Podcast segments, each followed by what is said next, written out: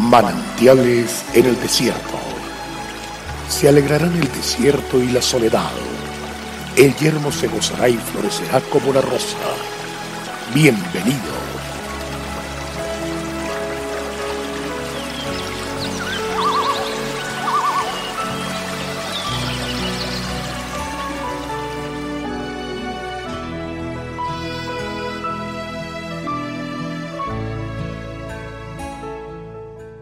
Así dijo Jehová, en tiempo aceptable te oí y en día de salvación te ayudé.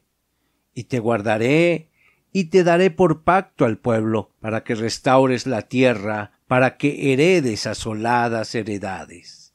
Isaías 49.8. A lo largo de toda la Biblia se nos deja claro que nuestro Dios es sobreabundante y generoso. Nunca se limita a cosas pequeñas o escasas. Cuando nos promete vida, es vida en abundancia. Cuando nos invita a pedirle algo, es conforme a sus riquezas.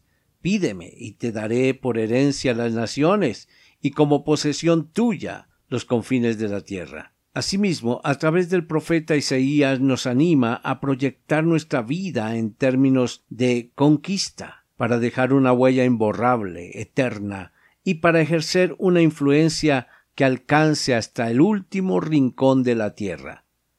A todo aquel que está dispuesto a abandonar sus esquemas y limitaciones, sus miedos y temores, sus condicionamientos a un pasado de fracaso e imposibles y se lanza para ser guiado por su Padre Celestial, se abandona a su voluntad que es perfecta y se deja llevar por los planes y extraordinarios sueños que Él ha concedido para Él, Dios le permite disfrutar de muchas promesas que habiendo estado enfermo, Él le sana y lo convierte en guía hacia la salud total. Habiendo estado en esclavitud del pecado, Él lo libera y lo restaura y lo envía a dejar libres a todos los oprimidos y a sacar de la cárcel a los presos, habiendo estado muerto, le da vida y lo envía al mundo a llevar el mensaje de salvación.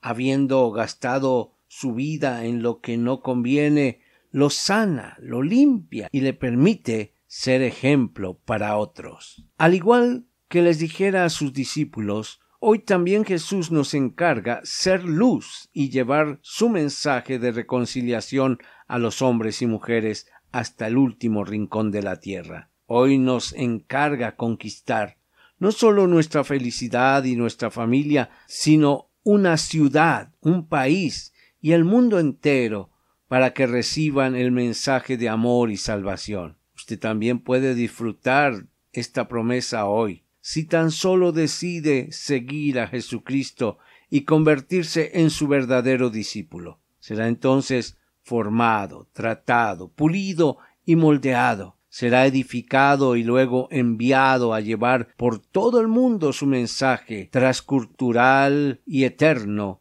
que transforma a los seres humanos independientemente de su origen, costumbres e ideologías. Qué grato es anunciar las buenas nuevas de salvación.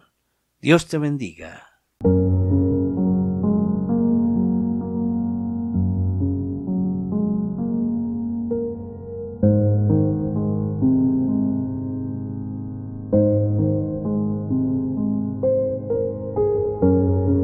Agradecemos su amable sintonía. Esperamos que este espacio se constituya de bendición para su vida y le invitamos a compartirlo con otras personas. Visita nuestra página web www.cfeprimavera.org. Mañana el pastor Daniel Machuca estará de nuevo con un mensaje de aliento en este espacio Manantiales en el Desierto.